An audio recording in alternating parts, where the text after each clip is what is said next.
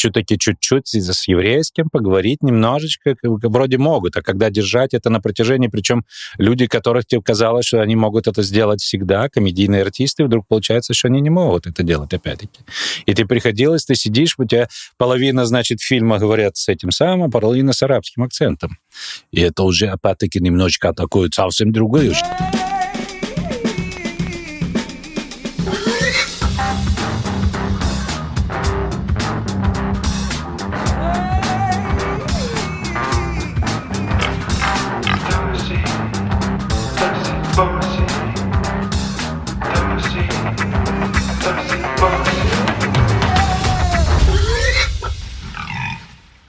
Тебе должно быть так, пу, вот так, пу, пу, без пу, без, без WhatsApp сегодня. Сегодня так не должно быть без этого. Сегодня, поэтому сегодня просто всем привет. Э, сегодня с вами подкаст Оси Боси, Павел Жестерев, э, Сергей Ломков, Привет. Святослав Гуренчук. Добрый и сегодня вечер. мы позвали э, в гости э, Всеволода Кузнецова, актера театра кино и озвучания, режиссера дубляжа, голоса известных вам Тома Круза, Брэда Питта, Джоэла и Геральда из Ривии. Здравствуйте, Всеволод. Добрый день. Здрасте.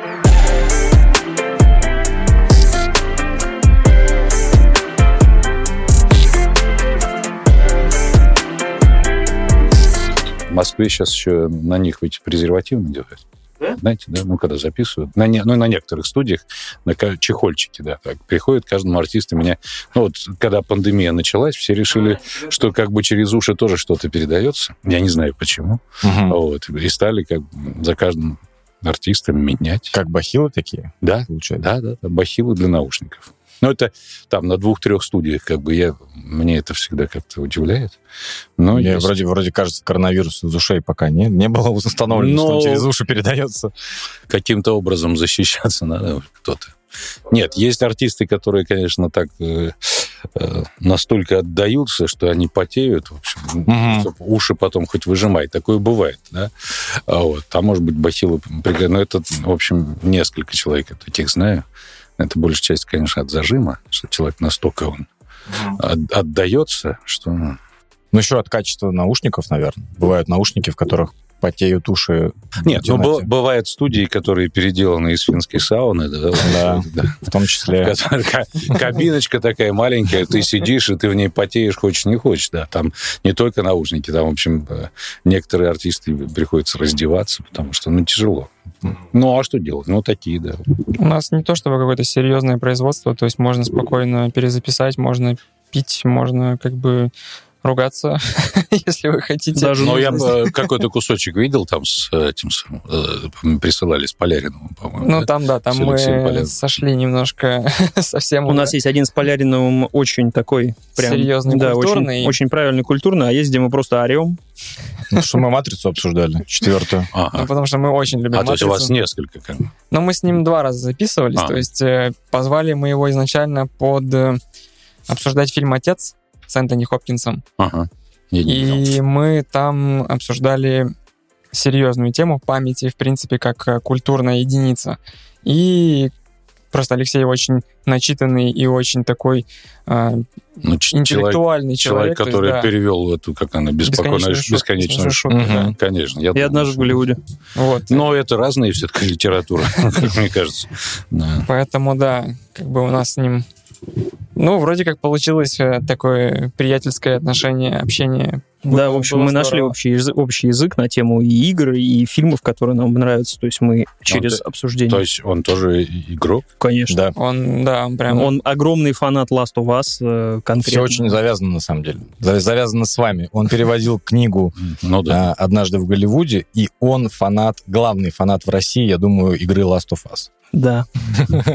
Ну, собственно, Ну, одни и что, и что вы- сказал про вторую часть? Он ее прошел всеми возможными способами. По Он следующий на барабане, когда вот сейчас То есть его не, время появится, на его не барабане. разочаровало, да? То есть... Нет, он считает, что это одна из величайших игр. То есть там, если по времени, вот, чтобы вы понимали, у него в конце года он выставлял э, статистику, около 300 часов он провел в этой игре. При том, что сюжетное как бы прохождение занимает порядка 20-30 часов. А это не Это- самая приятная игра. Конечно, интер- интересная история.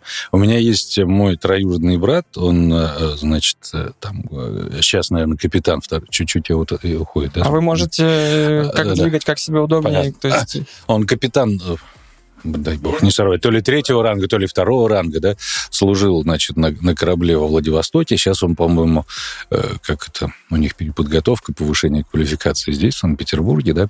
И вот он мне тоже, э, мы там нашлись, в общем, через какое-то время, он мне говорит, что у нас огромное количество людей, которые служат на кораблях, и там и подводники, и еще кто-то. Он меня консультировал, когда мы там делали кино «Курск», вот это вот французское, европейское, которое э, Бессон продюсировал, по-моему.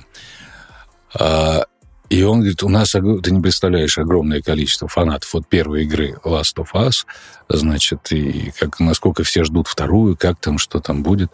Вот. Но так как подводникам-то не очень по душе, когда, значит, девушка подалась, значит, в лесбиянки, Они так, я подозреваю, очень сильно подрастроились. Ну, вообще в Очень-очень ждали. Намеки в первой части, по-моему, были очевидны. Да? Конечно, да. По-моему, и дополнительный DLC был к первой части, где, собственно, эта тема, она прям, ну, то есть... Проговаривалась прямо, да. Да? Но это все-таки... Я не играю, поэтому мне сложно. Я не проходил, не смотрел, да. А вы, когда второй Last of Us озвучивали, вы думали, много смен будет? Нет, мне э, изначально сказали, э, я, что там как бы там за какое-то время до озвучки уже предупредили, что, во-первых, да, героя убьют, угу. и что там ну, произойдет вот это. Вот это я знал еще до озвучки. Я просто про это говорить не мог, как бы, угу. я, пока игра не вышла. То есть я никому, и в том числе своему э, троюродному брату, я не мог его расстроить заранее. То, все то, что мне рассказали, все ждут, а я уже знаю. То же самое было, как ну, вот однажды в Голливуде, да, когда ты э, кино, как бы, ты уже его видел, и ты понимаешь, что огромное количество людей не видело, и вот этот вот угу. финал не знают. Мне кажется, это удержаться. Но это не, нет, это не проклятие, но это было, конечно, я должен сказать, что и большинство артистов, которые озвучивали однажды в Голливуде, они не знали, чем все закончится.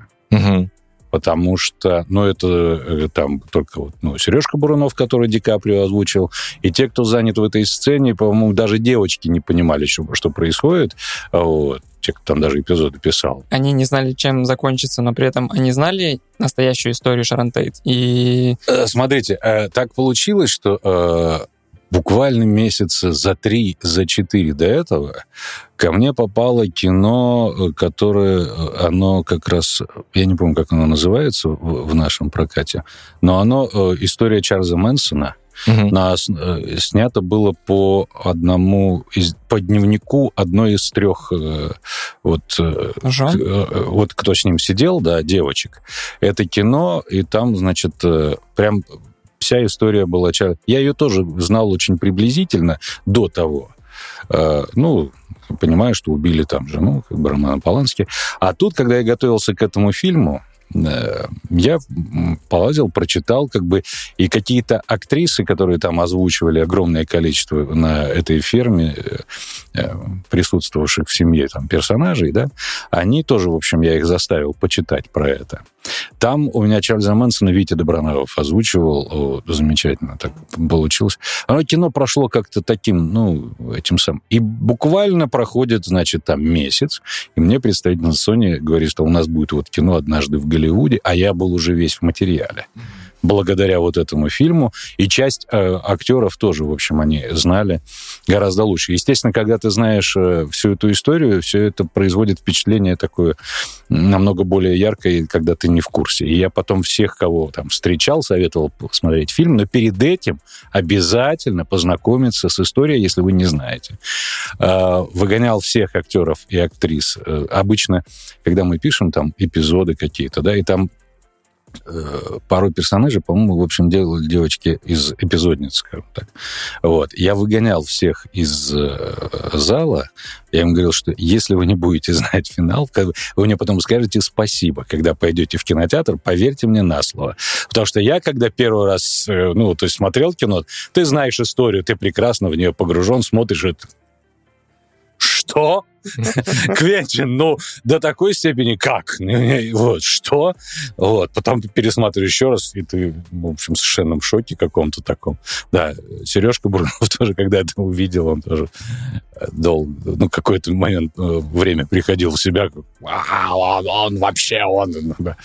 Э, вот. А остальным, да, я как бы не хочу вам рассказывать там, что будет, вы мне скажете спасибо, когда посмотрите это в кинотеатре действительно так. То есть несколько человек всего знало концовку, та, которая была. Мне кажется, действительно поразить концовка однажды в Голливуде, вот прям до шокового состояния, наверное, никого не, мог, не может так, ну, у нас, по крайней мере, в России, все-таки, ну, был где-то Мэнсон, ну, был и Мэнсон, ну, убил семью, было такое, что у нас тут?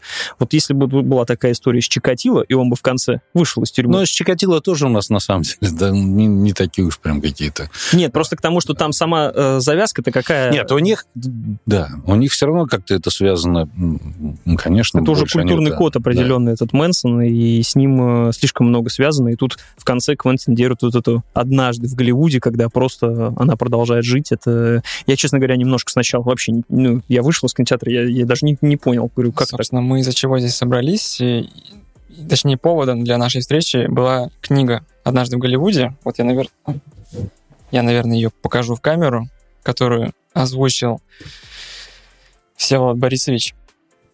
А, в ней прямо прописывается, что Квентин считает, что кинематограф разделился до 60 60, точнее, до августа 69 -го года и после, то есть делится на две эпохи. Для них вот эта ситуация, это была определяющим вообще событием, и ну, это чуть ли не на всей стране сказалась вот эта шокирующая история. Поэтому действительно оно очень сильно э, определило вообще я даже не знаю, как это объяснить. То есть там, ну, культ поклонения Мэнсону и всему остальному, оно как бы стало иначе немножко восприниматься. И извиняюсь, я немножко волнуюсь почему-то. Простите. Вживую сложнее. Да.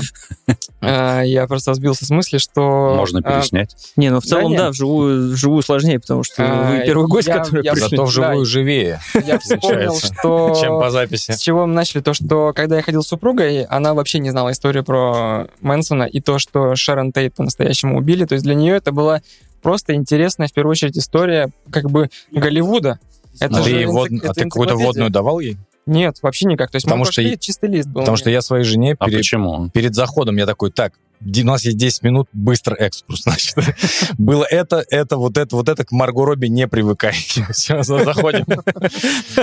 Нет, я, я, я свои... Мы пошли на премьеру, когда Квентин приезжал, значит, там вот эта вот такая эмоциональная речь не была. Я ей все как бы обязательно, чтобы ты прочла, тогда для тебя будут какие-то вещи. Они... Я почему-то посчитал, что пусть будет впечатление свежо. То есть это в том числе, может быть, был эксперимент, что как воспримут люди, которые не знают, о чем. То есть будет ли работать это кино таким mm-hmm. образом.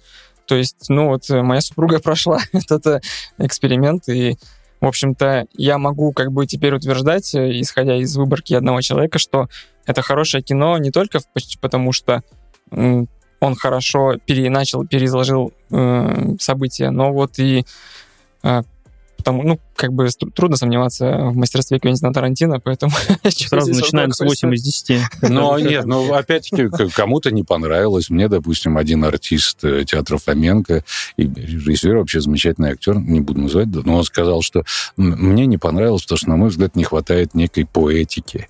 А когда мы с ним потом начали как бы разбирать, я говорю, ну, смотри, это здесь, ну, он как бы альтернативная концовка, почему? Как бы он там дал выжить, э, как бы сохранил и их.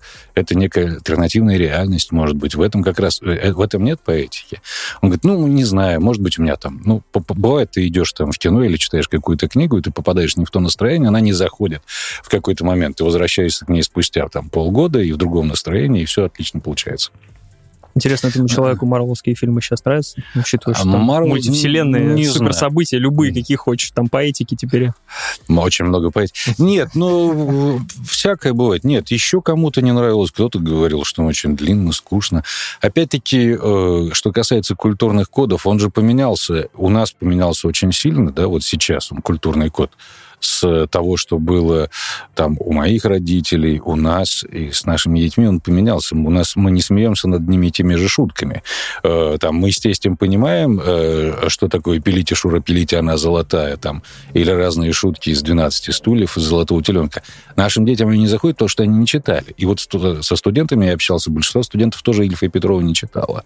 Ну, это вот мы здесь с этой стороны сидим, хоть и читали, но все равно мы как бы вот эти... Ну, но, но все равно э, там шутки советского кинематографа, там, из «Джентльменов удачи», там, они передавались из поколения в поколение. Сейчас они немножко обрезались, и все, опять-таки, культурный код, он мигрировал в сторону комиксов, э, того же там Марвела, либо э, вторые вот эти вот... DC. DC, да. DC и прочее. Кстати, Я больше вы... специалист по DC, да. Вы в DC да. задействованы. Поэтому вас в Марвел не зовут или... Нет, понимаете, у нас же э, в России, скажем так, э, Marvel и DC, и DC прокатывают разные компании. И Warner, они занимались DC, и большей частью блокбастер Warner последних лет, по крайней мере, делал я. Mm-hmm. Вот, поэтому так получалось, что, да, я по DC и тоже, в общем, немножко относился к комиксам свысока в начале.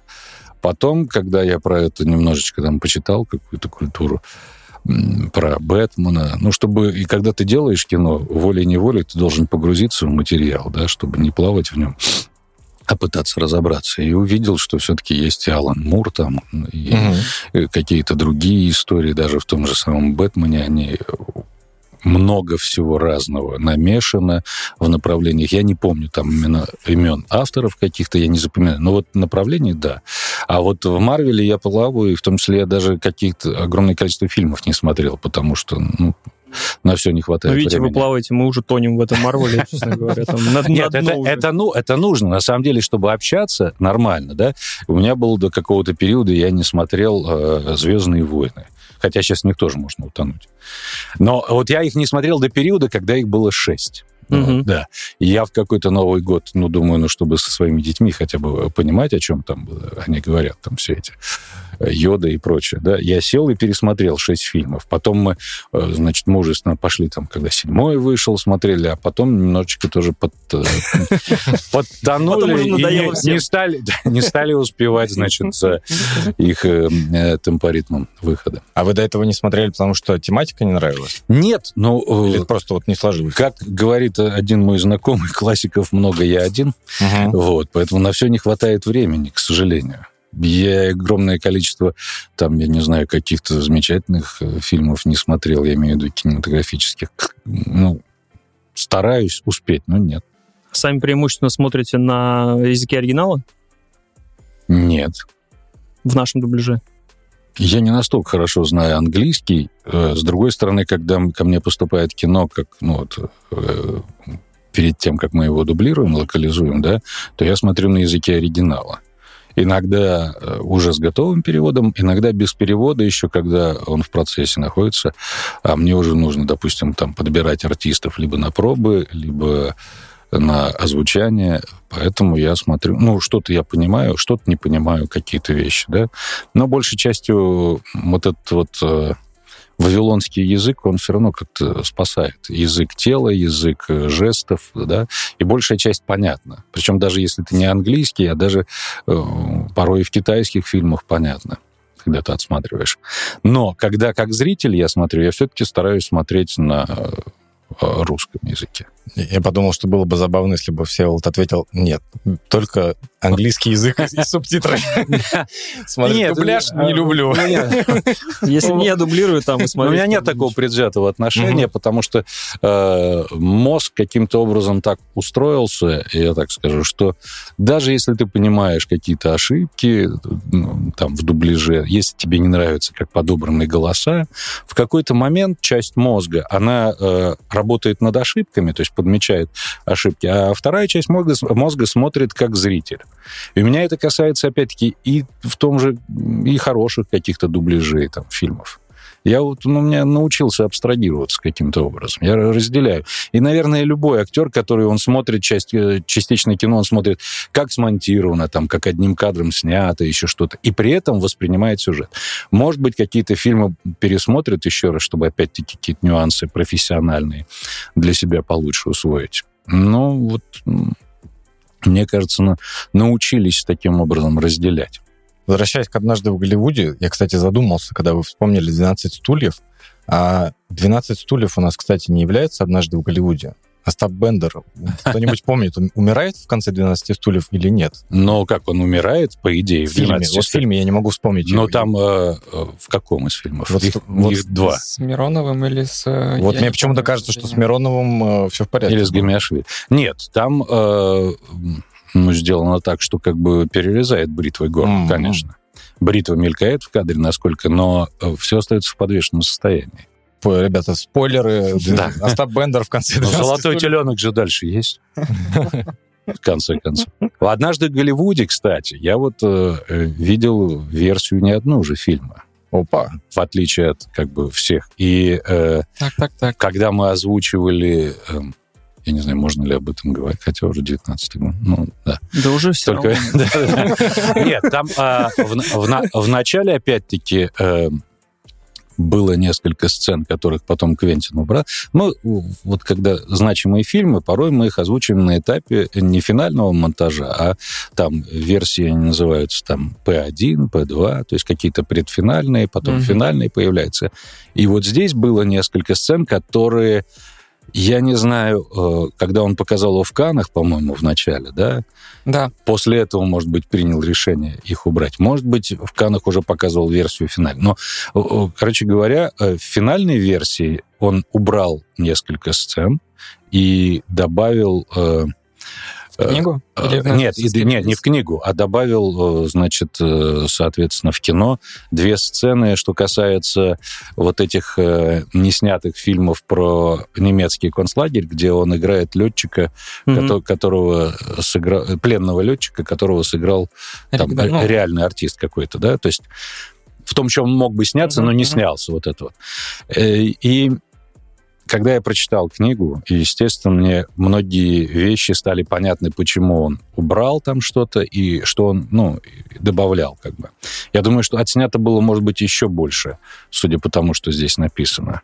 Так там были легенды какие-то, что Марго Робби говорила, что существует 20-часовая версия фильма. Ну, это, видимо, для создания какого-то... Судя по книге, судя по тому, что вошло в книгу, вот там как бы очень подробно разжевываются взаимоотношения людей на сериалах, что значит приглашенная звезда сериала должен подойти и поздороваться главной звезде сериала. В кино это было непонятно. И там, кстати, вот как раз этот момент его добавили, э, когда он подходит вот в этом вот сериале чуть-чуть, но там буквально там короткий на минуту эпизод, когда они здороваются, ты не очень понимаешь, как бы для Да, чего это. В книге как раз это очень подробно объясняется, взаимоотношения, значит, некая дедовщина, значит. Да, э, это как у нас в сериалах про тюрьму, знаешь, когда заходят, вот здесь то же самое, когда нужно самым старшим познакомиться.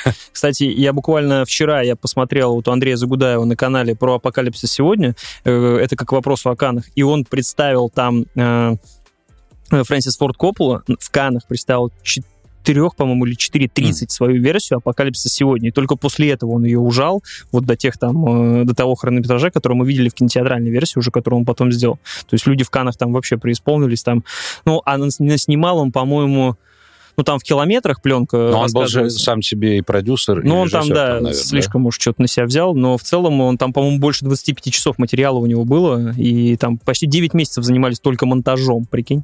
Возможно, Канны — это та самая фокус-группа, которой режиссеры доверяют. Не которые набранные люди просто с улицы и там Мгм. им под НДА говорят. Возможно, да. А здесь он смотрит, 2000 человек одновременно как-то реагирует, что-то делает какие-то правки, и после этого решает, давайте вырежем.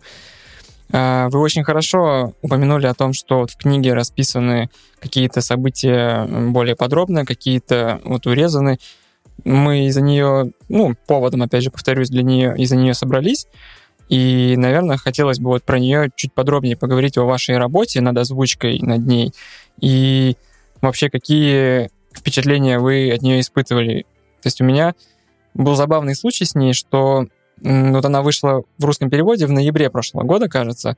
Не знаю, сразу ли в вашей озвучке или нет, но я уже слушал ее там в январе. И я, мне просто было интересно сравнить как раз кино с э, книгой, что там происходит.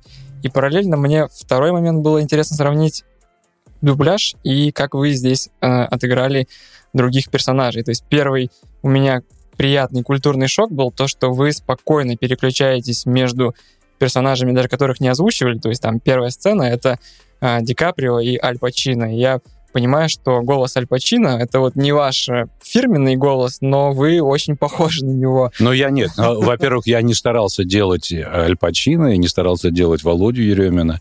Э, я старался все-таки отталкиваться отчасти от э, продюсера, от манеры поведения. Ну, она манера поведения-то заложена там, ну, некая, да. да. Вот э, в этом плане. И в таких, ну, как сказать, читать такую книгу, не разводя персонажей по голосам, ну, очень скучно, как мне кажется. Здесь вот все-таки, да. И вопрос, э, может быть, вы расскажете, как это вообще строится все, то есть и персонажей уйма, там в одной, может быть, главе просто их человек, ну, 10, наверное, и каждому из них вы придаете определенную нотку, то есть вам не нужно, э, как в пьесах, прописывать, кто это читает. Ты понимаешь, кто, э, ну, то есть это подсознательно. И это прям удивляет, потому что даже когда имеешь какой-то небольшой опыт э, вот разговора в микрофон, насколько это сложно. И это ну, Просто невероятно. Чтобы, чтобы все вот понимал, Славик сделал э, спешл про одному сериалу и написал большую верстку текста, который ему нужно было зачитать. То есть сам его написал, и ему нужно было всего лишь себя же и прочитать. Это оказалось невероятно сложно. Я там, не знаю, потратил часов 30, наверное, только на одну озвучку, потому что, ну, у меня нету театрального какого-то опыта. А, вот. а дети есть? А, пока нет. Нет, пока нет. Да. А, а как это связано? У нас есть? Нет, ну есть. Ну не у нас есть, а В плане умения отыгрывать кого-то? Нет, ну умение отыгрывать. Ну вы что, сказки читаете? Сказки рассказываете? Да. Сказки на ночь уже не читаете просто одним голосом. Вы все равно отыгрываете для детей. Как бы ни было, он хотя бы даже повыше, пониже, а злодея тоже каким-то образом делаете, да?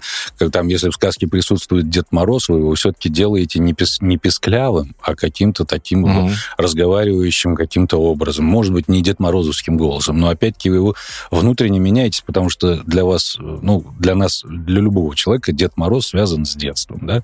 Мы все родом от детства. С пьяным из детства. Ну, ну это чисто нет, это не моя история. А, ну не знаю. Такое, такое тоже, такое тоже бывает. У всех свое. Поэтому, ну, как мне кажется, тем более здесь-то я был в материале, я видел визуальную картинку. Естественно, другое дело у меня там э, была задача не повторить там э, ни в коем случае Еремина там и под, под Аль Пачино, но сделать немножечко своего, чтобы отчасти было. Ну там Воротило да, получился, да. Мне интересна техническая точка не... зрения. Это же подряд записывается? Да. Или это вот один голос вы сначала зачитываете, потом другой? Просто меня шокировала одна информация, что вы говорили, что книги вы начитываете перед этим их не читав. То есть вы... Но смотрите, я, э, смотрите, есть два... Вот я э, объяснял ну, не так часто, но есть два способа озвучивания аудиокниг, на мой взгляд. Я не знаю, каким образом работают другие артисты над этим, да? Есть, когда тебе заранее действительно нужно прочитать какую-то, если это, там, не знаю, преступление, наказание, вот я заранее читал там, или идиот. В девятом классе? Нет, не в девятом классе. В девятом классе, кстати, как раз не читал. Перед тем, как исполнять. Почему? То есть ты э, каждый все-таки актер, он немножко режиссер своей роли, либо режиссер своей аудиокниги, и ты продумаешь, каким э, там может быть, будут персонажи. И некие темпоритмы внутренние ты еще продумываешь. Вот. Это один из способов. Здесь я как бы не читал книгу заранее, потому что, опять-таки, я был в материале, я посчитал нужным, ну, не посчитал нужным, что нужно еще раз дополнительно как бы ее перечитывать. У меня они уже, в общем, как бы все сложились в голове. А второй путь — это когда э, тебе нужно перед микрофоном э, полностью расслабиться и быть таким же заинтересованным читателем, когда ты читаешь книгу, которая тебя увлекает. Но ну вот ты погружаешься в нее полностью, в книгу, да, ты ее в этот момент видишь первый раз. Абсолютно. Но при этом тебя настолько захватывает, ты начинаешь себя с кем-то из героев ассоциировать, э, и это все в исполнении не для кого-то я читаю, да, отстранившись, я читаю книгу для слушателей, вот, в общем, очень правильно, вот. Как, это некая дистанция сразу у тебя получается, да. А когда ты погружаешься, и ты читаешь как для себя, как читатель, чтобы тебе было интересно, там, я не знаю, перечитывать или переслушать, но тебе, тебя это захватывает настолько А получается погружаться в это время? Да, конечно. Иногда получается совсем, а иногда ну, не совсем. Ты же, э, как это сказать, все равно у тебя еще работает э, другая какая-то мышная половина мозга, которая, во-первых, там работает над ошибками. Ты понимаешь, здесь не то ударение, ты перечитываешь. Соответственно, все эти ошибки потом вырезают какие-то, какие-то, там, я не знаю, маты вырезаются там или еще что-то. Ну, бывает, ты хулиганишь там или не хулиганишь для звука... Потому что у тебя в этот момент есть э, кажется, что один зритель — это звукорежиссер, который сидит. Он иногда слушает, иногда как бы у него есть еще какие-то свои дела, он не погружается, но ты, как артист, ты все равно всегда ищешь э, какую-то публику, потому что если ты это делаешь по-настоящему, то эта энергетика, она через микрофон передается всем остальным, слушателям, зрителям, кому бы то ни было, да? Энергетика, она передается. Вот если тебе удалось найти, опять-таки, э, и выбрать не какую-то такую отстраненность от всего, да? Так может быть, может быть. Огромное количество людей, в общем, общем, читает достаточно отстраненно. Это, Оно это читают... проблема аудиокниг, Это проблема... У тебя... Э, в чем плохая отстраненность? У тебя все главное. Люди не видят перспективу, то есть они, каждое предложение главное, соответственно, начинает ставить много точек, и исчезает вот эта вот атмосфера как таковая. Даже в самой плохой книге нужно искать, за что зацепиться, к сожалению.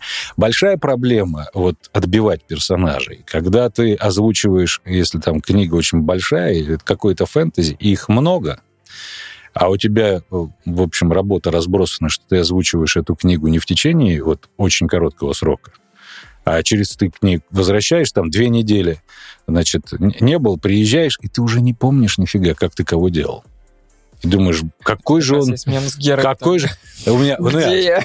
Нет, с Геральтом, я честно скажу, у меня вот, вот я книгу читал про Геральта, да, у меня был такой, я не помню, как я его, думаю, там семь книг, вот сейчас как бы, да, они прошли, и ты думаешь, господи, как, как, как, как же этот был? Хорошо, там тебе либо напоминает, значит... э, Предыдущую запись поставить. Тоже не так просто это ее найти, как бы, во-первых, она поток идет некий, да. Ну, кого-то ты основных запоминаешь, а каких-то уже там, ну, эпизоды или краснолюды, они были там в четвертой какой-то, вдруг седьмой появились. И как ты их делал, в общем. Э, Поэтому есть какие-то, не знаю, фэнтези, которые вообще второсортные, третьесортные, ты начинаешь немножечко как бы подравнивать героев чуть-чуть. Либо не задаваться целью так всех отбивать, а э, конструировать атмосферу немножко по- по-другому. Не такая ответственность, да, как, как с Ну, не Геральтом или с Ведьмаком. потому Но с, можно, Ге- да, с конечно, Геральтом нельзя, как бы, да. Ты, пони- ты понимаешь, что все-таки, если вдруг после игры тебе предложили, уже существует там две аудиоверсии, и тебе говорят, давайте все-таки сделаем, ты понимаешь, что, ну да, надо как-то заморочиться и, и сделать, ну, некая ответственность присутствует. Вот я про это и хотел сказать, что после того, как вы озвучили огромнейшую игру, все равно было трепетно озвучивать книгу. То есть э, мне казалось, что давление, испытанное при озвучке Геральта У игрового... меня, уже во-первых, было- не было никакого давления при озвучке Геральта игрового. Ну, как- ну какое давление? Ты же стоишь в студии, озвучиваешь, ты же потом только узнаешь, что Ну про да. тебя сказали. А если про тебя уже пролетело... Фильмы становятся фидбэк. культовыми, и там игры становятся культовыми спустя какое-то время. Ну, Когда ты да. озвучишь, ты не знаешь, что это так же, как «Матрицу» мы стояли, озвучили, как стало троллевать. Ай, какая там хуйня там пришла, этой матрица, там ни хера не поймешь, что там, они там намутили, так сказать, переводчики там все прочее. Мне посмотрел, сын Божий сказал, мама, это ну, тут, тут, это, вот. Вот. И, в общем, как бы что-то там переделывали в тексте, когда. А потом вдруг мат- «Матрица» раз первая выстрелила и стала вообще фильмом там, Блин, получается, вы изменивший. же первую «Матрицу» вообще раньше всех посмотрели. Я нет. Я не был режиссером, я был тут там просто исполнителем. А, ну Да. вы только Киану Ривз Да. роль. Блин, нифига себе. Так А сейчас, сейчас ты смотришь, думаешь... А, это там 99-й год. Да, ну 99-й год. А уже тогда присылали копии просто глаза Первая матрица, нет, первая матрица была э, совершенно, она была открытая, никто не, не думал, по-моему. А вот вторая уже была Ну, защищенная. там гриф секретности совсем и тре- невероятный, не- да. да. гриф секретности. Опять-таки там есть момент, когда м, э, телевизор на экране, значит, там что 19 или если Да, не да, больше да, да. Мгм. экранов. Там, да, в комнате. ну, где-то, да, э, э, Киану Ривза, а у нас все это было закрыто. Только герой, который вошел, Мгм. правда, и мы это потом доозвучивали. Все эти потому Это что потом, как- когда открылось, а он, он же еще говорит разные речи. Да, да, да. корчится И там, мы это под- что-то. подписывали, да, и мы под каждую потом пришли, и отдельная дорожка была. Уже когда кино озвучено было, спустя вот время, когда пришла не финальная версия, она, все-таки более открытая. Мгм. Мы вот эти вот э, все телевизоры доозвучивали. И, по-моему, в четвертой «Матрице» э, части этот эпизод появился как раз с телевизорами. Был подобный вроде. Вот что-то, какой-то там мелькнул где-то на заднем плане, причем, опять-таки, нигде э, в монтажных не было вот этих вот телевизоров. Это я уже, э, так как помнил про тот случай, я режиссеру, значит, дубляжа говорю, Леонид Григорьевич, давайте, я помню, что вот это было, давайте сразу подпишем чтобы потом э, лишний раз, потому что там э, раз шесть точно надо будет э, вот, записать это. И действительно так, в общем, не зря мы это подписали.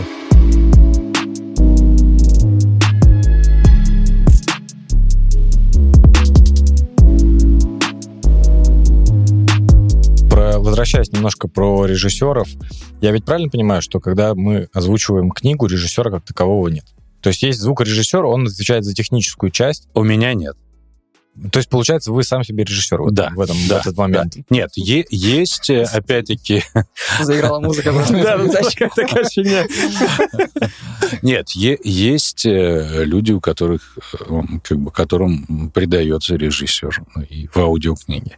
Есть варианты, насколько я понимаю, это зависит от значимости, от продукта. Есть, когда там э, артистов самих, в общем, как бы за- заставляют и все чистить за собой еще. Вот. То есть они сами записывают дома на аппаратуре, сами чистят, сами сдают и получают, в общем, как бы небольшие деньги за это. А Это все, опять-таки, зависит от э, как сказать это?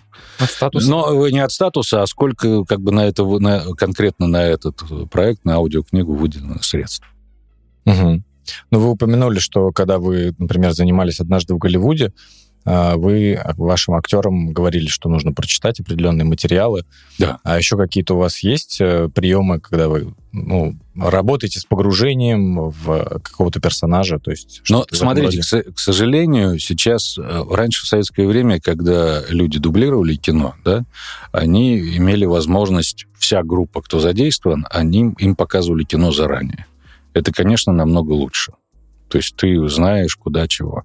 Э, Как только вот началась борьба с пиратством, когда Росомаху там похитили с монтажного э, стола, все еще, значит, усугубилось в этом плане. Поэтому, э, ну, если есть возможность, по крайней мере, артисту, озвучивающему главную роль, дать на дом там диск, либо как- как-то ему показать, то мы это используем. А сейчас, на самом деле, какие-то фильмы, ну вот перед э, тем, как они вообще ушли, да, часть фильмов, э, они запаролены настолько, там доступ, значит, только там трем людям как бы выдается очень какой-то там. Даже кино уже защищено. Вот Нолан, он в этом плане сумасшедший совершенно. Он свои, даже Дюнкерк, который как бы сюжет, все понятно, да, что было. Все равно... все- Диалогов-то толком и нету. ну, и диалогов, и, в принципе, ну, а что там можно украсть, понимаете, как бы, ну... Я думал, он эти э, диалоги в обратном порядке. Это уже, позже было, да. А. Но э, вот Нолан в этом плане повернутый. И все равно, то есть как бы там отдельный у переводчика э, там пароль какой-то, ему приходится, не- нельзя скачивать материал, он может переводить только онлайн, начинает материться, потому что порой его выбрасывает из этого самого, и на это уходит гора- гораздо больше времени. И там для режиссера дается, и для кого-то. Часто было такое, э, что вот эти фильмы, они, значит, э, режиссеры и звукорежиссер могли... Ну, вот я летал в Лондон, мы смотрели «Бэтмен против Супермена», вот, ты при, прилетаешь, садишься в офис э, Warner Brothers, и тебе э, показывают кино открытое. Причем не ты один, а там со всех стран. Э, Режиссер и звукорежиссер прилетают, как бы смотрят. И я тогда посмотрел, как первый раз, думаю, господи, сейчас еще три часа это могу смотреть. Второй. Но смысл в том, что э, как бы у тебя хорошо не было с памятью, ты все равно не можешь запомнить все кино в нюансах каких-то, которые могут потом вылезти, а озвучиваешь ты его в темную. То есть только к- А. когда появляется, да, на экране появляется там лицо, да, там э, оно, кругляшок на нем возникает, а каких-то вещей ты не видишь. И в английском языке порой, ну вот я много раз приводил пример, что up можно перевести и так, и так. То есть это и, и вверх, и вставай, и зависимости от того, что происходит на картинке. Что касается того же самого вот Нолана э, и, и, значит, вот в последнем фильме там снимался наш актер, Колокольников. Колокольников. да, Юра, Колоколь... Юра Колокольников, да. Вот. Приехал к нам озвучивать себя. Ну, какие-то у него реплики были на русском, какие-то на английском. Вот нужно же целиком переозвучить. Прошел. Все черное. Значит, и... А, как вы это делаете? Я говорю, Юр, ну вот как-то так, мы уже как-то привыкли, уже не первый фильм там, и начало у нас уже было, и это. Говорит, так, а я где там? Я говорю, ну раз черный квадрат сейчас, значит, где-то вы за кадром. Говорит, а где? Я говорю, мы вас как раз хотели узнать, вы же снимались. Говорит, мы там тоже подписывали кучу бумаг, там, что, что, ну, это много интересного было на этом фильме. Потом начинает включаться процесс. э, А, это я сейчас в трюме, там, наверное, вот это... со-». Мы говорим, да-да-да, наверное, Юр.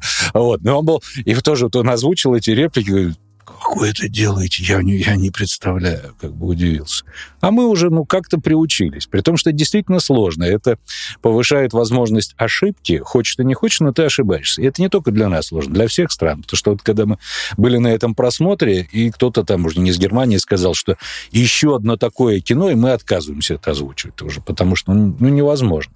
Непонятно где происходит действие. Ты не можешь артисту помочь. И в «Матрице» были какие-то косяки. Вот в третьей «Матрице» там... э, что-то мы с героиней, э, значит, с Тринити где-то находимся в какой-то комнате. Нам кажется, что это какая-то, значит, интимная сцена там и прочее. И что-то мы там... Так, когда она ранена, по-моему. В конце. Или есть, в конце что-то, что-то такое, да. А там э, огромная какое-то вокруг комната, и куча народу, что ли, стоит. И что-то так... Я сейчас уже не помню, я плохо как бы, э, помню кино. Э, Столько времени прошло, я не пересматриваю.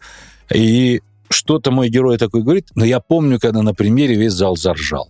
И я понимаю, почему. Потому что, когда мы озвучивали, мы не видели, где это происходит. Именно из-за этого как бы произошла некая ошибка, уж я не помню, в посылах, либо в конкретном каком-то там тексте, когда он вызвал, значит, вместо трогательного момента по- получилось ржание, что, конечно, неправильно.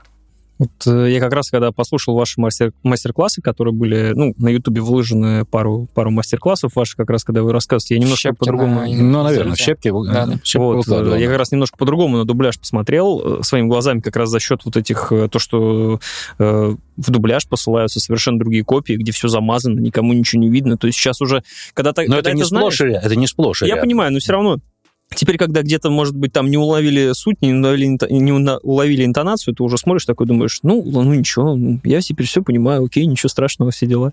То есть это, это интересно. Я, честно говоря, даже не задумывался, что такие копии настолько... Ну, Нолан-то, как бы хрен с ним, с ним все понятно, но то, что остальные тоже там изгаляются. Но блокбастеры очень часто, да, к сожалению. И либо, либо есть, опять-таки, ну, у Уорнеров у них хорошие монтажные, бывают очень плохие монтажные, когда э, независимая компания какая-то присылает, и там половины просто нет в тексте.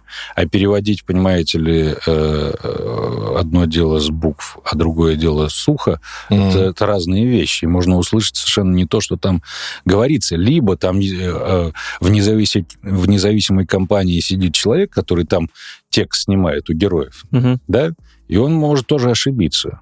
И эта ошибка потом переходит и в наше кино. Вот. Но именно в монтажных, не в звуке. Мгм. Вот. В звуке в английском, допустим, все-таки одно, когда а, ты слышишь, у тебя дорожка сведенная. Она у тебя не одна, там речевой нет, диалоговой дорожки нет, да, а в сведенной дорожке с музыкой, с шумами ты можешь что-то не расслышать. Ну вот э, по поводу ошибок, кстати, э, того же переозвучу- переозвучания Ведьмака, э, там же был момент с тем, что Да. при переводе ускорили речь, чтобы вписаться в тайминге. Вот это на раннем этапе, я так понимаю, тоже не проговаривалось, просто потом решили это все запихнуть. А, Нет, смотрите, это ошибка, я так понимаю, польских производителей, насколько нам объясняли, потому что когда озвучивается игра, там э, существуют э, реплики приходят, у них эм, э, как правильно сказать, несколько статусов, да.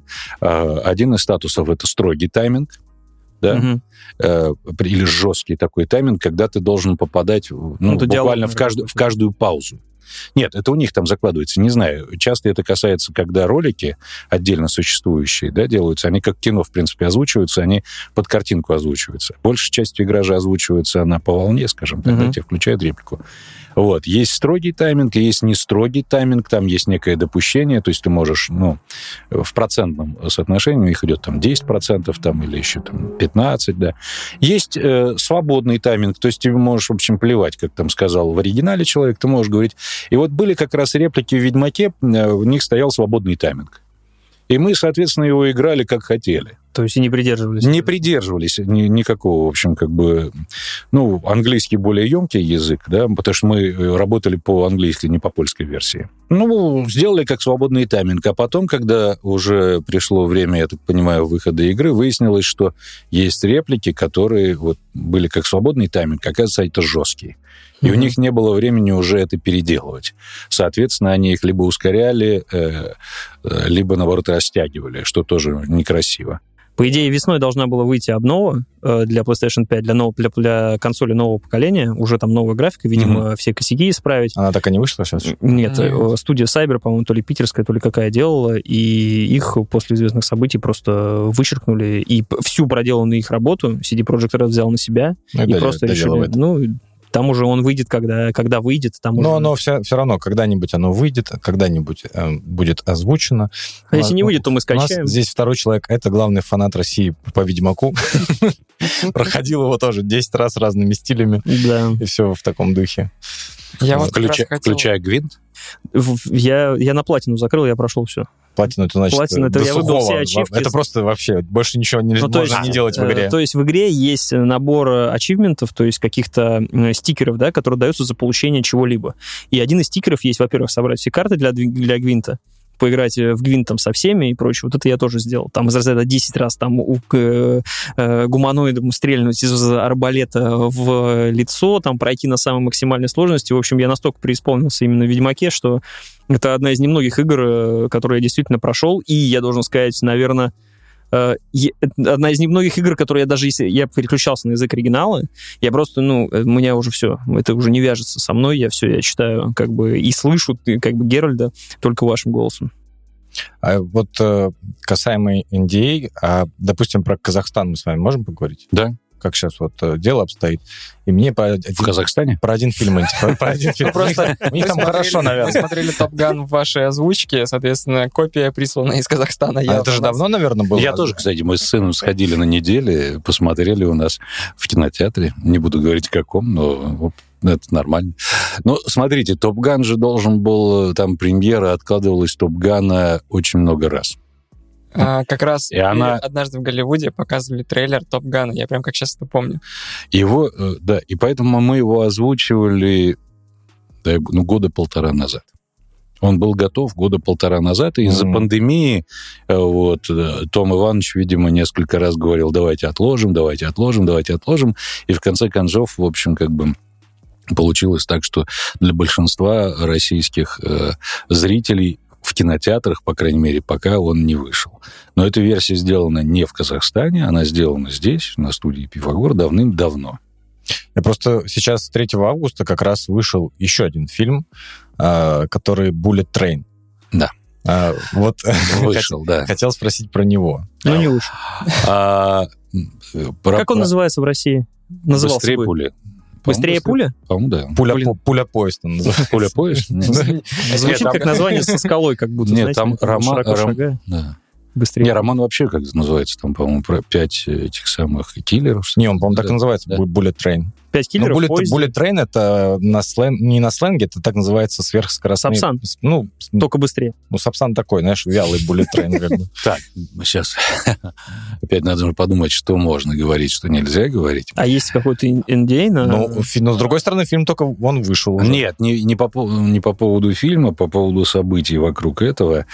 Я должен был делать это кино как режиссер здесь, вот, и, соответственно, озвучивать одного из героев.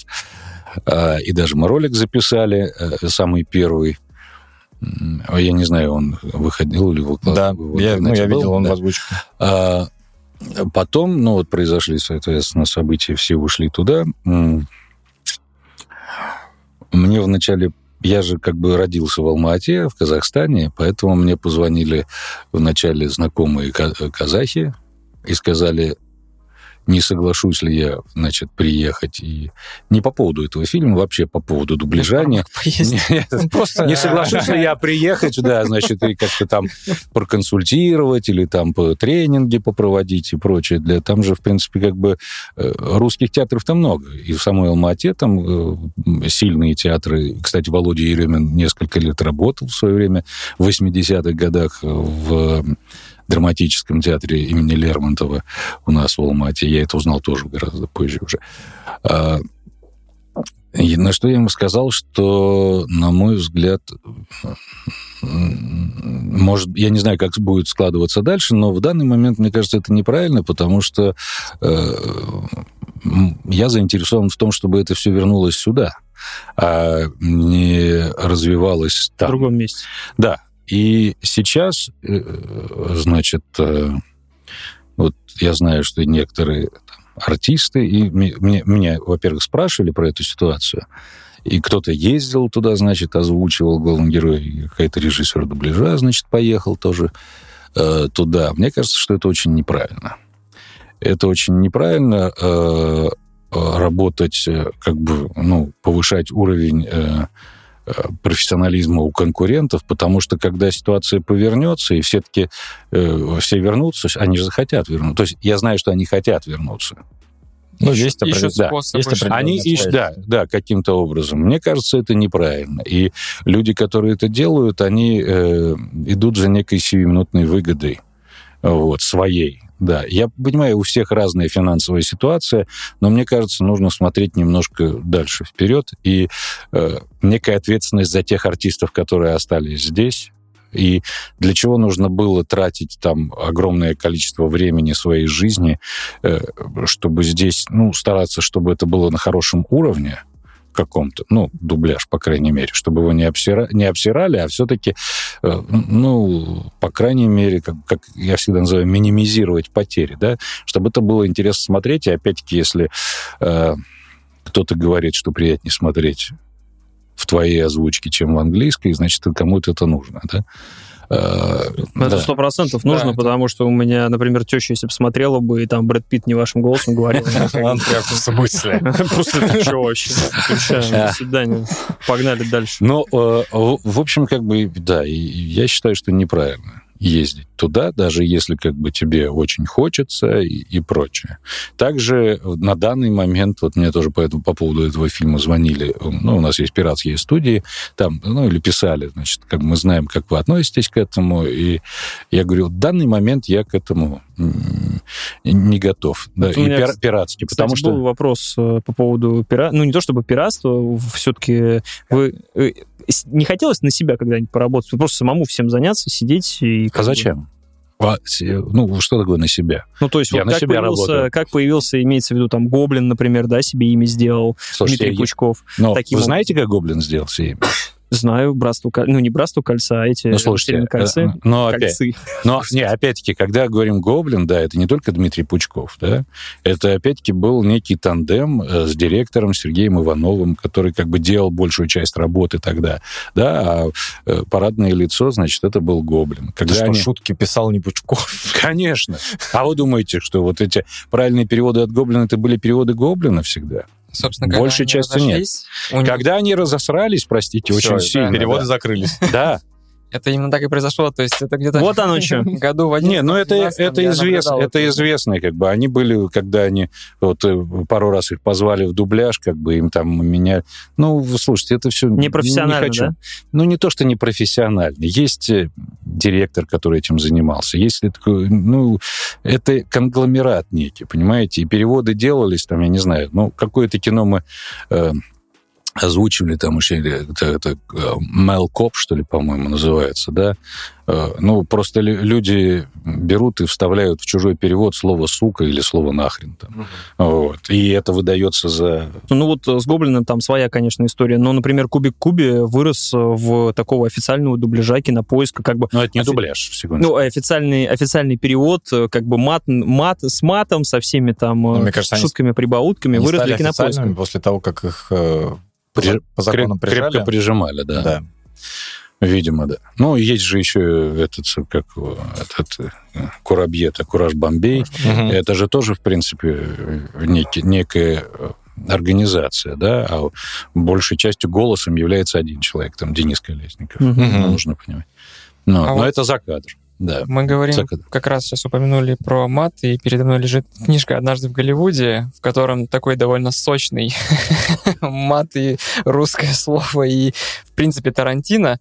А, Мне хотелось бы уточнить, вот вам работать над озвучкой ее доставляло особенное удовольствие, что здесь, наконец, нет этих рамок, которые там Роскомнадзор вешает на кинокопии, где, в принципе, у нас весь мат вырезается даже из фильмов Звягинцева и из всех остальных. То есть, Ну, ну, нет, ну, ты же можешь смотреть версию там, которую... а они вы- не показывают Нет, таких версий. А сейчас уже, по-моему, вообще запрещено. Ну, на платформах можно, по-моему, ты Ну да, включаешь но я там, имею в виду в вот кино когда- самом нет, а вот В кино, да. есть наконец-то можно Но возможность сейчас на кинопоиске исчезла даже дорога 18+. Мгм. По-моему, вот буквально там в ближайшие там месяца, там два или три. Просто нет дорожки 18+. Теперь смотришь русский фильм с э, запиканным этим. Ну, э, слушайте, я вам так скажу. э, Что касается там Тарантино, э, как мне кажется, некоторые вещи переведены более грубо, чем это есть в английском, потому что русский мат и английский, он все-таки отличаются, да.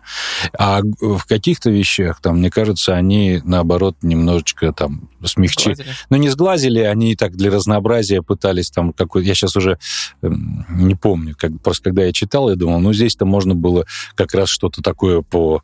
м, по- Забористее. покрасивше себе, значит, придумать такое. Я сложно отношусь к мату. Для меня это главное, что, понимаете, э, мат был в подтексте. Мгм. Ведь многие артисты не умеют его... То есть очень легко его сыграть так, как бы, с одной стороны. И не все умеют красиво материться. Ну, так вот я их даже смотрю, когда наши артисты. Кто-то умеет это делать хорошо, а кому-то это не идет. Но он должен уже вот по сценарию это делать. У кого-то получается, у кого-то нет. Я сталкивался так, ну, в своей жизни с огромным количеством людей, у которых это вот как мат, как песня, понимаете? У меня был такой футбольный тренер, э, там, когда мы были, это заслушаешься. Мы там э, запасные умирали просто-напросто, на- когда они слышали, как он ругался на судей, на нас материл. Здесь же там какой-то, это самое у нас, э, как раз мы приезжали с сборной Алматы в Ленинграде в 84 году, играли в каком-то зале, значит, я уж не помню, А, вот. И он там, у меня там шнурок порвался на последней секунде первого тайма. Кузнецов, пидорас, гондон, ржавая проволока.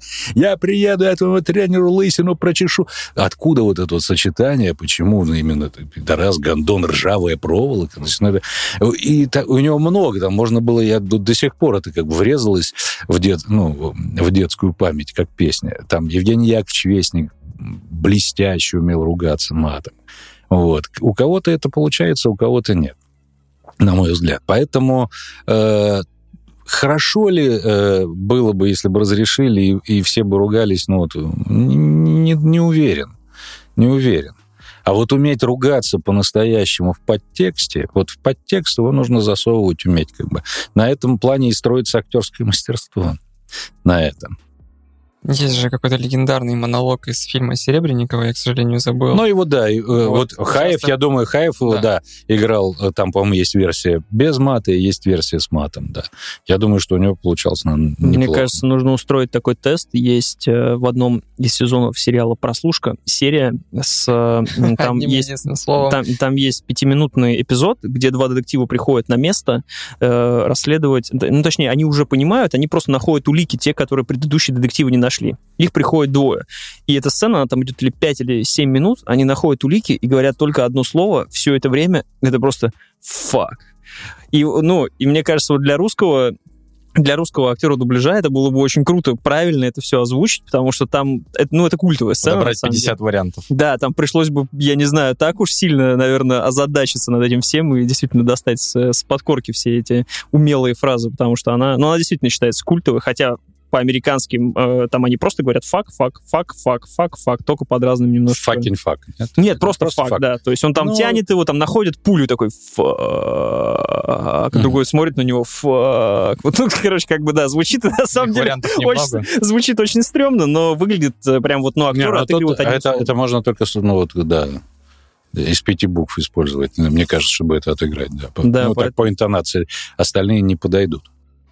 Просто я, вот опять же, возвращаясь к книге, слушая, я наслаждался вашим заливистым Я, голосом, как Я- вы сочно все это произносите. Сборник Я Максим Да. Смотрите, я Конечно. практически не ругаюсь в жизни. Э, Им там мои дети, когда они там в школе э, говорят, ему, папа нас не ругается. Они говорят, да. И тут же, значит, на одноклассники фразы из Ведьмака там какие-то подклады. Я, но в жизни я стараюсь, ну, только когда какие-то эмоциональные моменты, либо есть у меня одна телепередача. Либо шнурок порвался. ну, это уже у тренера. Нет, но я умею это делать. Я знаю, что я умею это делать, опять-таки, благодаря своему детскому тренеру по футболу. А, У меня есть одна пе- телепередача, которую я, значит, записываю за... Уже там она смонтирована, да, редактор, редакторши девочки начитали, а я должен в это вчитаться, как бы, да, не буду называть какая. Но вот там, конечно, я ругаюсь со страшной силой э, на них, потому что, как бы, ну, невозможно, да, когда ты озвучиваешь, и там для тебя смерть ребенка то же самое, что это сам па- пачку памперсов там э, ну, или продать. Ну, так нельзя, как бы, да, и должно быть некое душевное. Э, Здесь, когда мы озвучивали Ди Каприо, я помню, как Сережка Брунов, значит, очень... Да вот, когда в конце они вот напились вдвоем, значит, этих Маргарит там наглотались и прочее. Он говорит, ну как, ну нельзя же здесь без мата. Там были смешные версии, которые он, он сам озвучил в одном из простите, в одном из дублей с матом. Это было очень смешно, но, естественно, не вошло в кино. И когда я озвучивал книгу, и я ему Серега, а я-то твою мечту сейчас осуществил. То есть, как бы, да, с огромным удовольствием, да, озвучил. Ну, да, если это сделано вкусно. Опять-таки, где-то там, мне показалось, там чуть-чуть грубее, чем э, нужно было, а где-то чуть-чуть не дотянули. Но это тоже нормально. Во-первых, там было двое переводчиков. Ну, Да, Алексей Поляринов да, и да. Сергей Карпов. Да. Передаем привет. Кто из них мат расставлял?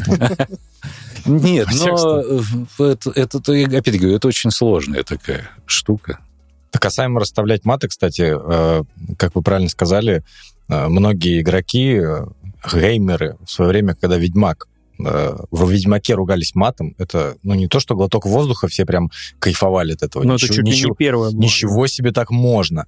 И, и какая ситуация получилась, как раз, как вы говорите, что нужно это делать умеючи. Когда вышла следующая игра э, Киберпанк 2077, туда такое ощущение, что в оригинале столько не было мата, потому что просто подъехала фура, и, тут, и туда прямо Так и было. высыпали. Ну, слушайте, там тоже что-то «Ведьмаке» рождалось прямо на ходу. Доп- Вот фраза, которую мне все цитируют, «никак вы, блядь, не научитесь». Да, моя любимая вообще. Там было просто «никак вы не научитесь». Серьезно? Да. Блин, спасибо. Э,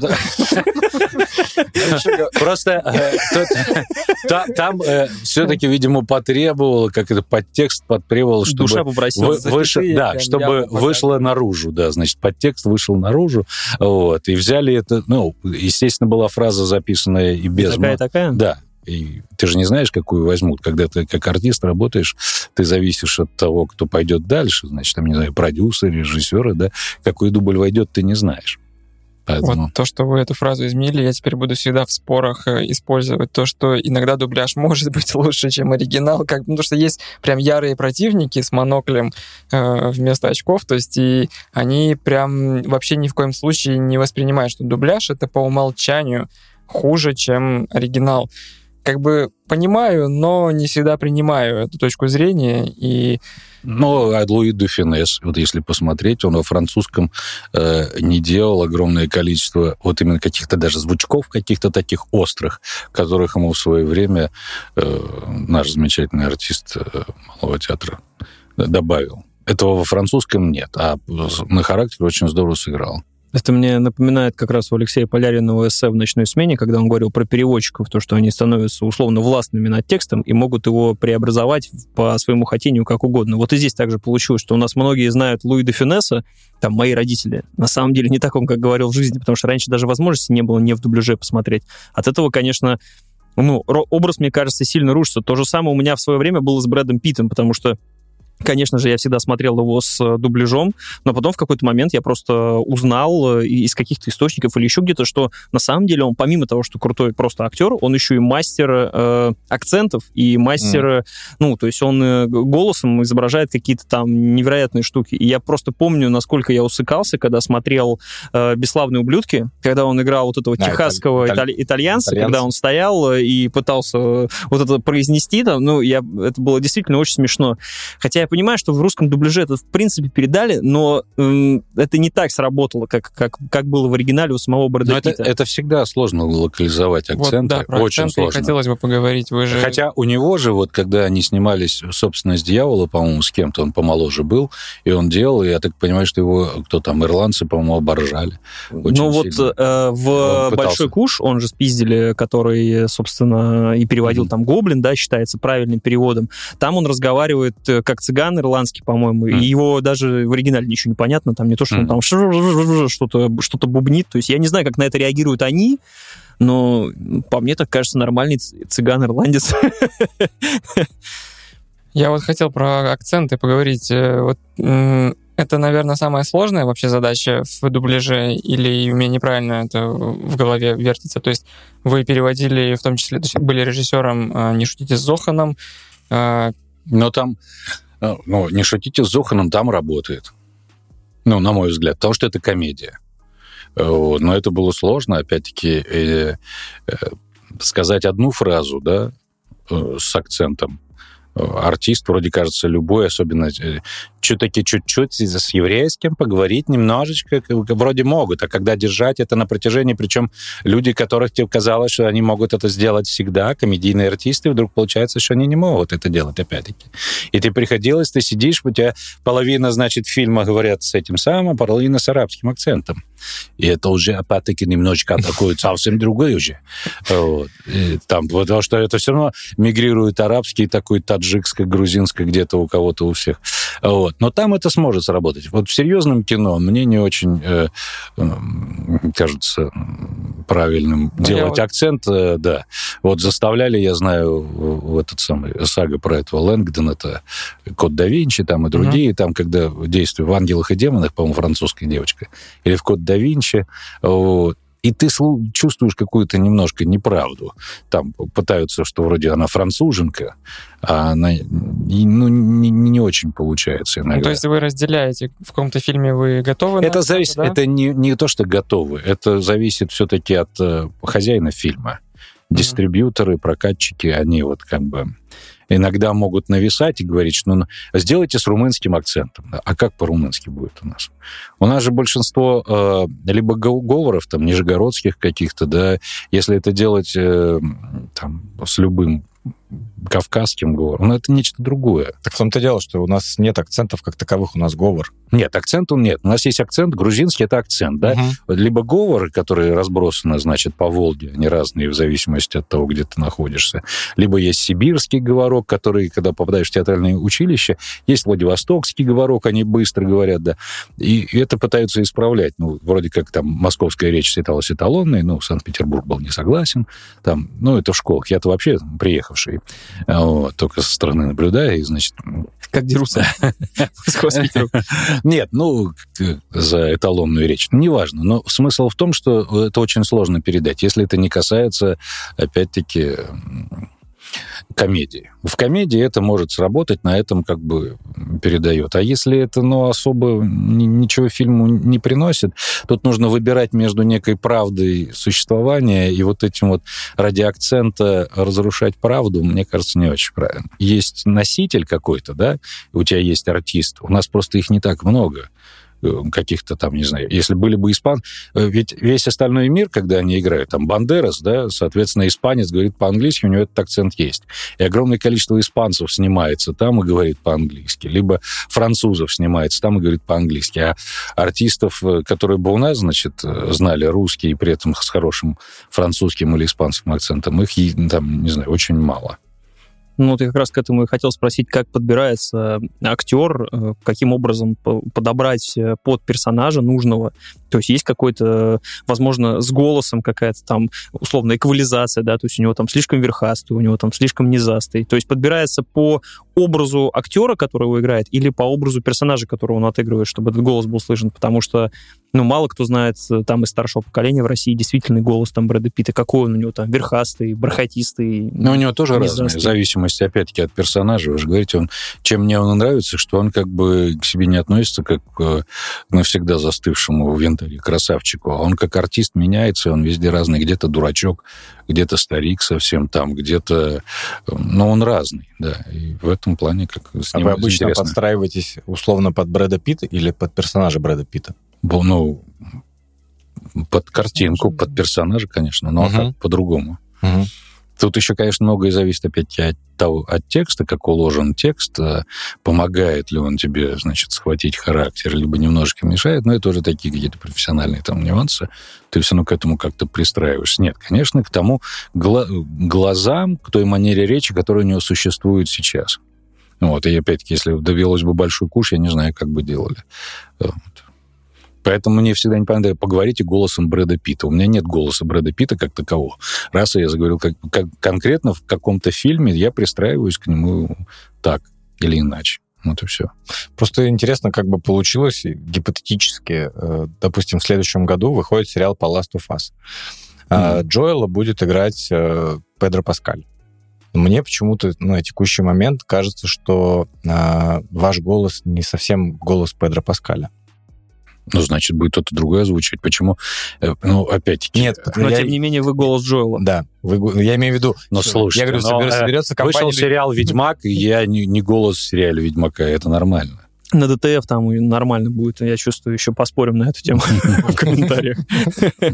Я просто хотел с тобой поспорить в том плане, что у Всеволода есть опыт э, озвучания как раз Антонио Бандераса, то есть с каким-то, э, это можно сказать, испаноязычным акцентом, да, то есть и Педро Паскаль это... Я не делаю Бандераса, опять-таки. Какой, есть, как делать ну, испаноязычный акцент? Не сделаешь.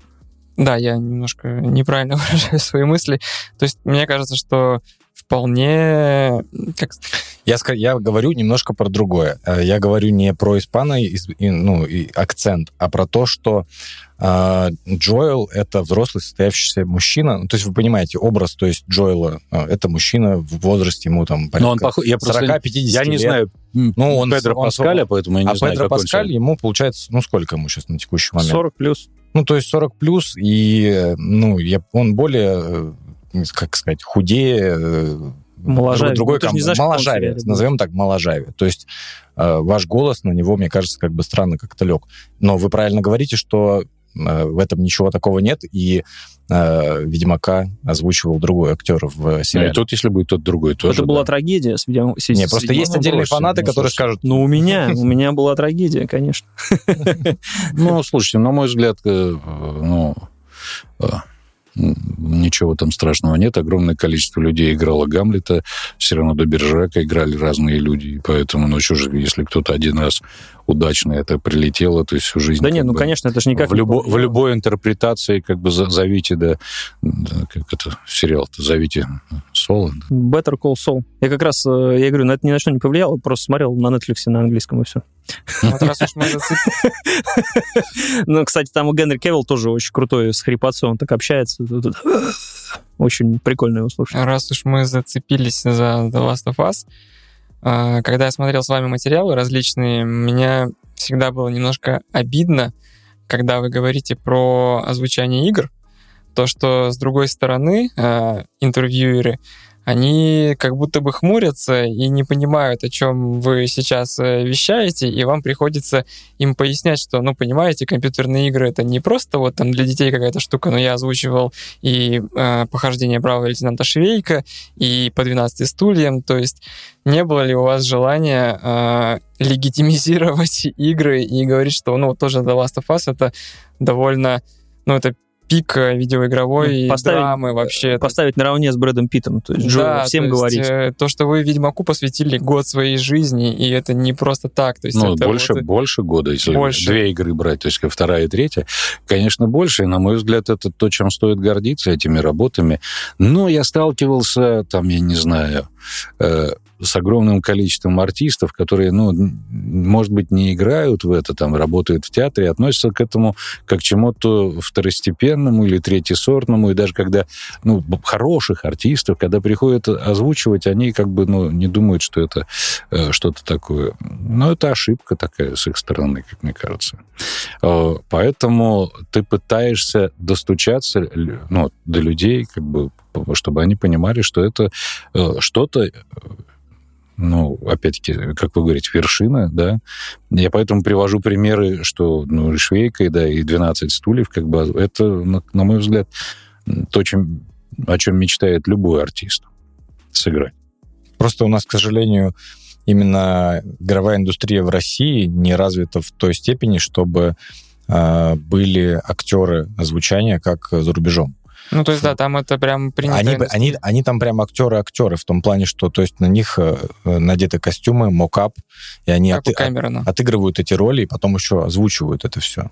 Ну, я знаю, нет, там на самом деле, как бы я видел какие-то, как это делалось, э, там э, часто мы озвучивали игры на этапе, когда там шесть артистов, допустим, все в этих самых угу. в лампочках, в точках, да, ходят, делают сразу там 18 персонажей, а озвучивают делает их уже 18 артистов. То есть такое тоже как бы бывало. Угу. Ну, вот, ты с этим сталкивался, ты по картинке тебе показывают, как бы, что происходит. Э, вот. Ну, и там разные. Кто-то может, э, опять-таки, телом может сыграть, а голосом не может сыграть. И у нас такое тоже часто бывает. Его переозвучивают. Поэтому тут, ну, разное. Кто-то умеет, кто-то не умеет. Кто-то, опять-таки, есть опыт работы с микрофоном, а кто-то даже очень хорошего артиста, но они настолько привыкли к живому звуку, что озвучивать себя... Или вот э, очень часто у артистов бывает, ну, вот петличка здесь, все. И уже в театре даже они разговаривают, и совершенно звукорежиссер сказал, что петличка здесь, поэтому, чтобы было красиво, нужно говорить, в общем, как бы без особого посыла. Вот. И начинает артист не воздействовать. Понимаете, uh-huh, он, приуча... uh-huh. он приучается. И ты, в принципе, на западных звездах видно, потому что, как бы, да, некоторые там, что он при... приучился работать только на петличку и разговаривать не с конкретным собеседником. А у нас мозг, он же сам как бы определяет расстояние, когда видит особенно. Он раз как бы и звук посылает. А когда ты снимаешься, не всегда. То есть, как бы, и ты начинаешь общаться так, чтобы, в общем, не дай бог, не зафонили там колонки где-то, если в театре, да. Артисты сейчас, э, большинство, в общем, тоже часто. С подзвучкой? На, на петле... Не, ну, с подзвучкой, да, соответственно. И это все артистов немножечко растренировывает, либо дает неправильные, э, как сказать, ориентиры энергетические. Угу. Где-то помогает, кому-то помогает, а кто-то, наоборот, в общем, так и работает на петличку. Это, это очень правильно. Это как запись по зуму. Нету энергии живой да. в этом во всем. Не, ну почему-то все равно есть. Как бы, какая, Но это лучше, чем есть. без видео. Нет, в том плане, что мы здесь э, сидим в оборудованной студии, а когда мы записываемся дистанционно, ты думаешь о том, сейчас я крикну, у меня тут э, кухня зафонит, сейчас я еще семью разбужу, еще сейчас семья придет э, записывать вместе со мной все это дело. Но работа на удаленке, она вся такая, на самом деле, как сейчас артистов посадили там, да, вот э, опять-таки, я не, лю- не люблю. То есть, если есть возможность приехать, лучше uh-huh. приехать, потому что это вот, как я говорю, между микрофоном и холодильником, да, у тебя совершенно ничего не происходит в твоей жизни, у тебя нечем играть, как бы, потому что, ну, что такое, ты пошел, значит, к холодильнику поел, пришел к микрофону, да, и ничего не происходит. Вот. А все-таки там дорога на работу это одно, ты едешь, ты с чем-то сталкиваешься, э, даже ну просто на, на машине там не знаю, с людьми. Абсолютно, да. Ты, у тебя есть возможность подумать о чем-то там, да. А дома Некоторых... сытого голодного играешь? Ну, нет, а, да. Выспавшегося и не выспавшегося. Ну, в общем, не знаю, мне нравится процесс все-таки, чтобы был согласен с вами. А вы когда-нибудь озвучивали, я не, не находил просто а, где-то в открытых источниках русских актеров? А, немного, но озвучивал. Я озвучивал э, какой-то... А, есть такой... Где, где-то я озвучивал самого э, режиссера Александра Хвана в одном из его фильмов, в каком-то, не помню в каком. Потом э, где-то Калнинша озвучивал давно. Ну, то есть это было, да, потому что... Они... Это не так часто было в моей жизни, угу. да, поэтому больше, ну, не, не так часто, как зарубежных, но было. Был какой-то один короткометражный хороший фантастический фильм, я забыл, как называется, его парень выпускался с ним, и так он из него полный метр не снял, а фильм был такой неплохой. Там э, Андрей Мерзликин снимался в главной роли, а этот актер был, он тоже откуда-то из то ли из Прибалтики, то ли, ну, вот такой какой-то. Мгм. Что-то еще было, но я сейчас не вспомню. А, вы, ну, я дублировал Валерия Николаева в фильме «Терминал» на болгарский язык. Вот, кстати, что касается, там же нужно было придумать. В «Терминале» он там играет персонажа русского, с которым сталкивается персонаж Тома Хэнкса. Его вызывают то, что Том Хэнкс вроде как из своей кракожи он умеет, значит, видели, да? Да, Да, да, да, да. Вот, и он из кракожи, э, значит, должен э, с этим объясниться, там вроде как у них похожие языки, А, вот, и, а я был автором, э, ну, синхронного текста этого фильма, то есть после переводчика укладывал кино, а Ярослава Юрьевна Турлева, Царство Небесное, она была режиссером. И вот как быть?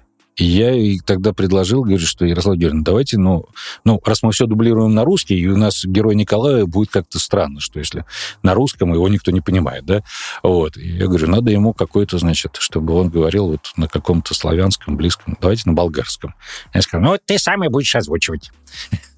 и мне действительно вызвали болгарскую переводчицу, э, вот, которая со мной стояла, все там сколько, два или три. Там небольшой эпизод достаточно такой, ну, правда, эмоциональный. И вот она, сколько, два с половиной часа мы нам написали, она мне правила как бы какие-то. До этого со мной, значит, по- пообщалась до записи, и ну, во время записи правили. И вот, соответственно, у нас говорит на болгарском там Николаев, все остальные на русском. Вот. Ну, это вот какое-то решение такое, когда вот ты сталкиваешься с э, русскими персонажами, там, с персонажами, говорящими э, по-русскому. По-русски. Но все равно получается креативное, креативное решение. То есть э, Ну, некое, да, тут нужно что-то придумывать, да, это надо как-то с этим решать. Вы сказали про укладчиков. Э, Я когда, опять же, изучал материалы, э, я вот, значит, все, я про укладку текста я понял, так, как мы это все делаем. И тут возникает слово «гуры». Что такое гуры? Ну, гуры — это такой сленг, гургуры, то есть как бы раньше они, э, соответственно, в советское время там, называли их артель «Красный звук», когда нужно было писать массовые сцены, э, большей частью, э, будь то там советский фильм, либо зарубежный фильм, есть вот массовые сцены, и там нужно, значит, изобразить толпу, которая там в кафе сидит и прочее. Раньше они занимались, значит, э, там это, нагоняли там человек 20. Они, значит, в огромном зале, они там ходили, я когда первый раз попал еще только в дубляж, ты все равно сталкиваешься с этим. И ходят, э, значит, здоровые мужики, говорят, а что говорите с ней о чем говорить, что говорите с ней о чем говорить, там на разные лады или какие-то непонятные эти самые, э, тоже, да. Вот. Что это? Ты для этого учился профессии, э, вот, актерской какой-то, да? Э, Сейчас, слава богу, это э, отошло, давно стало отходить. То есть даже в массовых сценах это происходит по способу этюдному существованию. Ну, вот меня э, люди, сталкивающиеся с актерской профессией, поймут, что то есть, если вот ты озвучиваешь в кафе, то есть я стараюсь, чтобы Обычно сейчас в большинстве блокбастеров вот эти вот массовые как бы реакции, они прописаны для всех стран уже на неком таком э, instinct, неразборчивом таком, да, ты чувствуешь реакцию толпы, но ты не можешь понять, на каком это языке сделано. То есть нужно э, подписывать точечно в кафе или где-то иногда хотят все равно гуры тоже нужно писать. Я перескакиваю, простите. Но нужно писать, но лучше писать их э, так, чтобы звукорежиссер мог использовать это справа в колонках, допустим, пробежало где-то, слева в колонках. Если э, люди ходят там, то лучше было ощущение, чтобы они проходят. Вот, поэтому по-разному делаем, пытаемся экспериментировать, но этюдным методом. То есть вот, э, допустим, сидят два человека в кафе, между собой беседуют об одном, там, значит, э, пара другая какая-то, у них свой какой-то этюд такой, либо в магазине. Я стараюсь, чтобы это было не вот такой вот неразбор, ну, бубнеж такой, а все-таки, чтобы это был некий этюдный метод. Плюс провокационный. Несколько раз, э, вот приводил уже пример где-то, да, но не повторюсь, потому что интересно было, там про стриптиз было кино, э, и девчонки, значит, э, озвучивали там трех или четырех зрительниц, которые смотрят на мужской стриптиз. А, Когда они просто на экран работали, как бы, ну, вроде неплохо все делается с огоньком, но вот я чувствую, не хватает что-то, да. И у нас там какой-то перерыв, значит, они там пошли, там, попить что-то, перекурить. А я в этот момент, ну, зал большой на Мосфильме, и там еще есть ширмы стоят такие. Я за ширму одного парня попросил артиста, ты сейчас будем делать дубль, да, там, ты э, зайди там, спрячься, еще э, свет в зале выключается практически весь, ну да. Вот. И когда они начали озвучивать, он вышел, значит, и потихоньку начал себя. Но у девчонок пошла сразу реакция еще прям. Я говорю, ну вот, вот так надо сразу играть, как бы, да. Но дубль был очень живой, потому что он начал практически дошел до, это до трусов. Ну, вот я люблю артистов провоцировать. Там, либо артисты, которые озвучивают э, какие-то ужастики, да, тоже, чтобы там, кто-то спрятался в темном зале. Ну, либо сам, да, и потом руку положить. Там. Неожиданно. Серьезно, чтобы напугать прям вживую? Ну, как, да. Да, бывает такое. Бедный актер. Но вроде не обижается. Пошел паранормальное явление озвучивать седую чтобы, чтобы он в тонусе был, чтобы голос дрожал. Отчасти. Нет, ну иногда э, как бы, да, это задает, наверное, некий камертон существования такой. Ну, это живость передает все-таки, когда текст э, и вот Слава по своей читке может, наверное, подтвердить от себя, как от неопытного, когда ты его просто читаешь, это, это слышно. Ну, то есть э, вообще... Ты сам рассказывал историю, что ты сейчас сыну пытаешься начитать сказку, и что это оказалось довольно сильным испытанием. И, наверное, можно сказать, что вот люди, которые хоть на секунду критикуют как-то дубляж, что тебе не нравится, наверное, все-таки есть Возьми смысл микрофон, возьмите сядь. и почитайте что-нибудь. Ребят, вы через пять минут уже с хриплым голосом будете. Так у нас же просто с 20 тобой- минут сложно, да, продержаться. У нас с Пашей была ситуация, кстати. а, Мы другу на день рождения решили озвучить отрывок из фильма а, «Карты, деньги, два ствола». А, Если вы помните, там был в конце эпизод, когда они уже в баре решают, что делать со стволами, и одного персонажа отправляют выкидывать эти ружья. Вот, мы взяли этот кусок, он, наверное, шел минут 10, наверное, да, в среднем. Ну, там, Мы на, на его озвучание э, потратили два или три часа. Потому что, ну, конечно, мы при этом шутки писали э, на месте. пар- параллельно, на, на месте. Но на самом деле дублей там ушло просто, наверное. Мы, значит, на, на два голоса это озвучивали разными тоже голосами какими-то. То есть у нас сюжет был переиначен как раз в тематику дня рождения, что это вот э, собрались друзья, которые обсуждают, э, что подарить другу. Я помню самое главное, что значит, в этой сцене был Джейсон Стэтхэм, и мы позвали его озвучить самого человека, который мог самого брутального озвучить. Мы позвали Пашину жену. И она нам озвучивала реплики Стэтхэма, да. Вот это вот было у нас. это был забавный опыт, да. Не, ну такие как раз капустники давным-давно существуют, и ну, я их тоже переделал огромное количество для...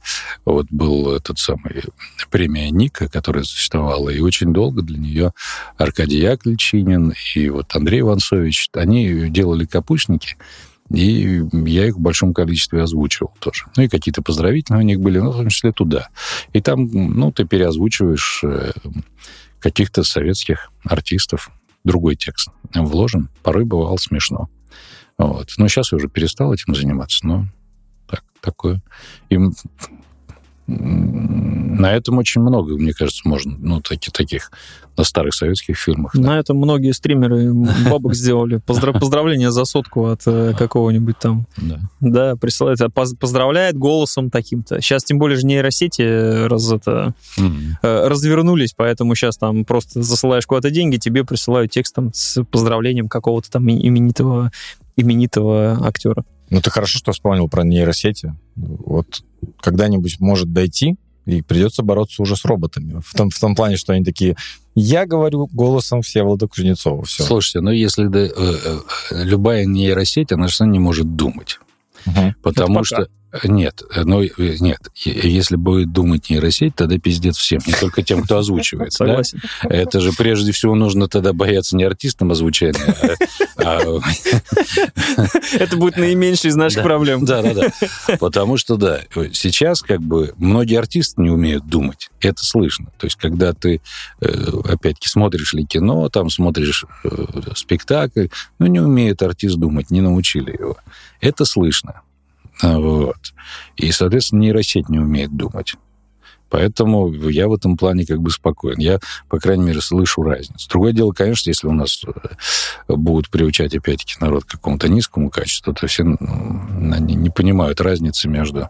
Ну, мне кажется, что это КВН, в общем, как бы постарался и испортил нас вкусово э, в огромном количестве э, зрителей. Они не понимают, что хорошо, что плохо. Вот, хотя там есть талантливые люди, но в большинстве uh-huh. своем слишком, ну, у нас стало и мышление такое немножко репризное, да, то есть, соответственно, клиповое, а, там, тиктоковое, оно и дальше, оно таким образом не понимают люди, что есть хорошо, что... Вот они когда смотрели на советских артистов, да, понятно, что Евстигнеев гениально, Леонов там и прочее. А сейчас ты смотришь, и ты не, не понимаешь, э, хорошо человек играет или плохо. Ну, то есть я понимаю, но по своим каким-то родственникам, которые не в профессии, я понимаю, что они не различают до конца что есть хорошая игра, а что плохая, или просто э, отсутствие вкуса, там, ну, к сожалению. Может быть, все-таки ситуация изменится. Если мы как, ну, придешь на фильм смотришь, и не тот актер озвучивает, ты такой, в смысле? В смысле, ну, это, ну, это все, всегда бросается в уши. Ну, нужно сказать, что это бросается в уши. Это, например, как у меня сейчас я э, из области езжу в Петербург и приезжаю на московский вокзал каждое утро. И, значит, у нейросети на московском вокзале появилась сменщица. Я не знаю, зачем ее заменили. Там была девушка, голос там уже сто лет в обед. Это и, та, которая после... Тин, и, и та, да, и вторая лажает. Она лажает в буквы. Ну, то есть она там... Э, есть станция Будогош, она теперь говорит Будогощ. Угу. Как бы, я думаю, что ее скоро сместят. Ну, у тебя уже профдеформация подкастера. Просто уже и в электричке там вот это... начинаешь разбираться, что Нет. там говорят. Ну, в общем, короче, робот там лажает. Нужно менять робота. Ну, надеюсь, роботы нас всех не победят.